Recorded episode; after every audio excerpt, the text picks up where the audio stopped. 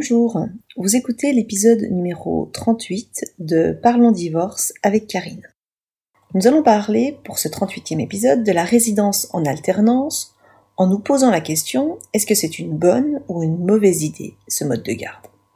Alors tout d'abord, en vous rappelant rapidement ce qu'est la résidence en alternance, c'est un système où l'enfant va vivre aussi bien au domicile de son père que de sa mère, de façon alternée. Ce rythme d'alternance peut être différent. Euh, il y a des familles où l'alternance se fait une semaine chez l'un, une semaine chez l'autre. Il existe également d'autres rythmes qui peuvent être même 15 jours chez l'un, 15 jours chez l'autre parent. On rencontre également une autre alternance que moi j'appelle l'alternance 2-2-5-5, à savoir deux jours chez un parent, deux jours chez l'autre, et ensuite ça s'enchaîne avec les week-ends. Pour vous donner un exemple de ce 2-2-5-5, on imagine tous les lundis, mardis de chaque semaine chez l'un des parents, tous les mercredis, jeudis de l'autre semaine chez l'autre parent, et ensuite on alterne un week-end chez l'un, un week-end chez l'autre. Ce qui fait que la période la plus longue de séparation est de 5 jours, ce qui fait moins long qu'une semaine parce qu'il y a des enfants pour lesquels une semaine de séparation, ça peut être un petit peu long. Donc voilà, la résidence en alternance, alors qu'on dit parfois garde alternée, mais le vrai terme juridique c'est résidence en alternance, c'est un système où l'enfant vit de manière, j'ai envie dire peut-être équitable en temps chez l'un ou l'autre des parents, ce système est reconnu par la loi et est de plus en plus mis en place dans les familles lors des séparations. Ce n'est pas encore la majorité, mais en tout cas, ce mode de garde se développe énormément.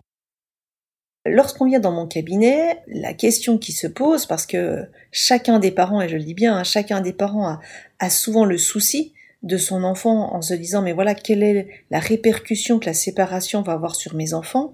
Et euh, le mode de garde évidemment est une question qui est au centre des préoccupations des parents.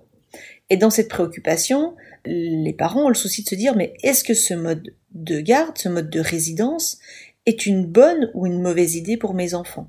Est-ce qu'ils vont souffrir de ce système d'alternance? Est-ce qu'ils vont plutôt être épanouis? Est-ce qu'ils vont être perdus de passer d'une maison à une autre? Souvent des parents me disent mais euh, moi si je devais faire ma valise toutes les semaines, j'aurais beaucoup de mal à, à le faire, donc pour mes enfants ça peut être difficile.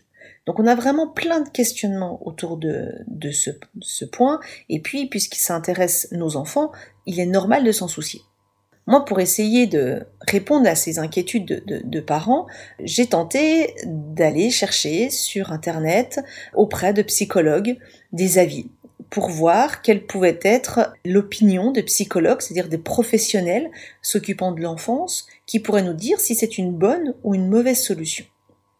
Alors pour rien vous cacher, j'ai été un petit peu peut-être déçue de mes premières recherches parce que ça allait un petit peu dans tous les sens, pour rien vous cacher. Je tombais sur des avis très tranchés qui nous disaient que non, non, ce n'était pas du tout un bon système pour l'enfant, qu'il fallait un lieu fixe. D'autres, à l'opposé, qui indiquaient tous les bienfaits euh, de la résidence en alternance, de façon euh, très euh, appuyé et très convaincu, euh, en disant même si c'était une nécessité par rapport au droit du père, il y avait toute une revendication à ce titre-là. Et dans tout ça, je me dis, mais alors, comment est-ce qu'on fait? C'est-à-dire, en tant que parent, on a des avis très différents de la part des psychologues, et on a un peu du mal, en tant que parent, à s'y retrouver. Et puis, je suis tombée sur l'avis d'un pédopsychiatre, à savoir Monsieur Daniel Marcelli. Et c'est vrai que j'étais un petit peu soulagée de voir son avis qui était peut-être, j'ai trouvé plus sage, plus mesuré, réfléchi. Et puis effectivement, je me suis aussi euh, attachée à son avis parce que j'ai eu la chance de le rencontrer lors euh, d'un colloque sur le droit collaboratif. Je vous ai déjà parlé de droit collaboratif, hein, c'est dans l'épisode 7, vous pourrez aller écouter. C'est un processus auquel je suis très attachée et on a eu la chance de le recevoir lors de ce colloque pour qu'il nous parle du processus collaboratif, ce qu'il en pensait lui en tant que, que pédopsychiatre. Et puis là, récemment, j'ai trouvé un article qui avait été fait dans le magazine Psychologie Magazine, euh, dans lequel Monsieur Daniel Marcelli, pédopsychiatre, est interrogé sur la garde alternée. Et c'est vrai que, connaissant la mesure de Monsieur Marcelli, ça m'intéressait de voir quel était, lui, son positionnement. Monsieur Marcelli est donc pédopsychiatre et il est également président de la Fédération nationale des écoles des parents et des éducateurs. Donc pour lui, par rapport à la résidence en alternance, je vais vous lire hein, ce qu'il, comment il se positionne. Il indique La résidence alternée permet de maintenir un cadre régulier d'hébergement chez les deux parents, de passer du temps avec son enfant, de vivre avec lui, ce qui est essentiel. Ce qui est terrible avec le droit de visite, c'est l'absence de régularité et de continuité dans les rapports. Donc vous l'avez compris, euh, ce pédopsychiatre est lui plutôt favorable à la résidence en alternance. Donc euh, il s'est prononcé dans ce sens en expliquant donc que pour lui l'essentiel était le temps passé avec les enfants aussi bien l'un que l'autre des, parents et qu'il y ait une régularité et une continuité. C'est-à-dire que le droit de visite classique, hein, comme on l'appelle, c'est-à-dire un week-end sur deux, ne permet pas une régularité et une continuité. Donc pour lui, il serait plus préjudiciable d'être sur un droit de visite classique sur une résidence en alternance. Et c'est vrai que de toute l'expérience que je peux avoir et des lectures que j'ai pu faire, cet avis euh, du pédopsychiatre Daniel Marcelli m'intéresse, je la trouve posée et raisonnée, et j'aurais donc tendance à vous dire que le système de la résidence en alternance me semble, alors, je veux dire, la moins mauvaise solution. Parce qu'évidemment, la meilleure solution, c'est toujours d'avoir des enfants qui puissent grandir auprès de leurs deux parents. Mais lorsque c'est pas possible, ce système de résidence en alternance me semble la moins mauvaise des solutions. Alors après, euh, ce pédopsychiatre qui est raisonnable dit qu'il y a quand même certaines conditions pour que euh, ce système puisse fonctionner et qu'il puisse être bénéfique pour l'enfant. Alors, dans les conditions, euh, une des conditions que j'ai trouvées importantes, c'est qu'il indique que lorsque un enfant est, chez son papa, par exemple, euh, donc qu'il n'est pas chez sa maman, il est important qu'il y ait une continuité et que l'autre parent existe toujours, même s'il vit chez l'autre parent. C'est-à-dire que cette continuité peut se faire de différentes façons, soit par la possibilité de téléphoner, soit par la possibilité d'écrire, de communiquer par message, dire que l'un et l'autre des parents doit être vigilant pour laisser exister l'autre parent. C'est-à-dire que si on cloisonne trop les choses, là ça peut devenir compliqué pour l'enfant. J'aime beaucoup cette idée que le parent doit pouvoir exister même si à ce moment-là il ne vit pas avec l'enfant. Donc pour lui c'est une des conditions, cette possibilité d'accès à l'autre parent. Ensuite, il évoque le débat par rapport à l'âge de l'enfant. Parce que euh, vous avez sûrement pu le voir, euh, il y a de nombreuses dispositions véhiculées par des psychologues qui indiquent qu'avant l'âge de 3 ans, la résidence en alternance pourrait être euh, nocive même pour les enfants, en indiquant qu'il y aurait un risque pour le développement affectif. Donc il y a même eu des pétitions signées par des psychologues pour tenter d'interdire la résidence en alternance avant l'âge de 3 ans. Daniel Marcelli, lui, a indiqué qu'il ne voulait pas signer cette pétition.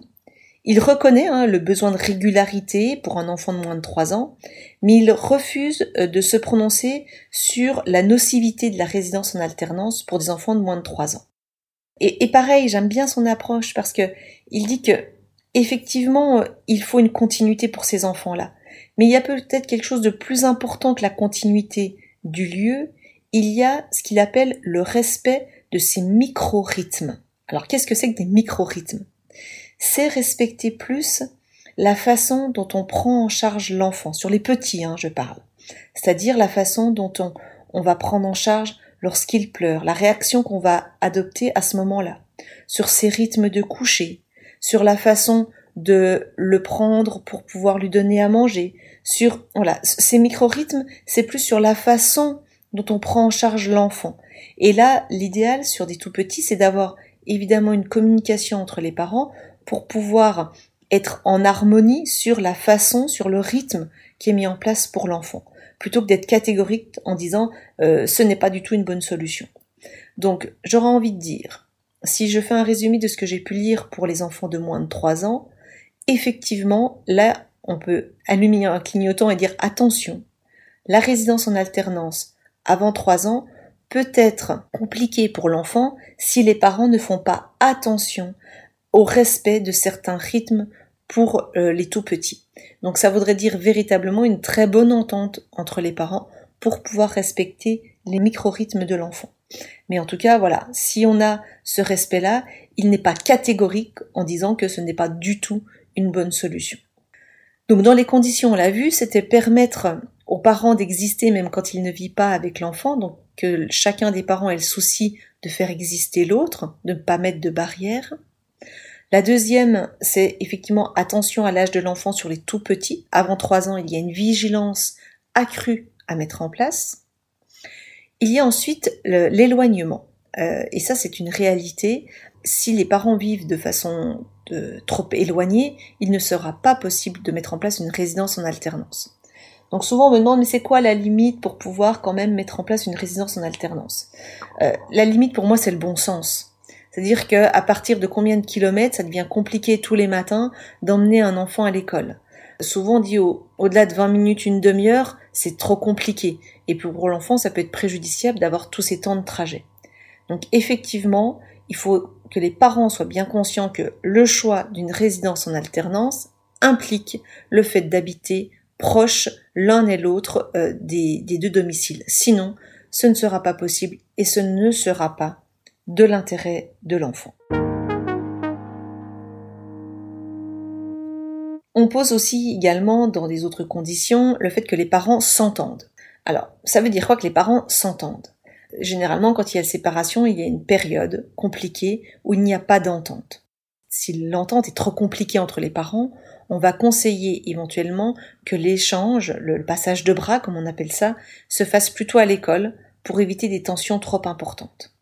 Mais c'est vrai que si on soucie de l'intérêt de nos enfants et c'est quand même la priorité, il va falloir travailler sur ce relationnel avec l'autre parent.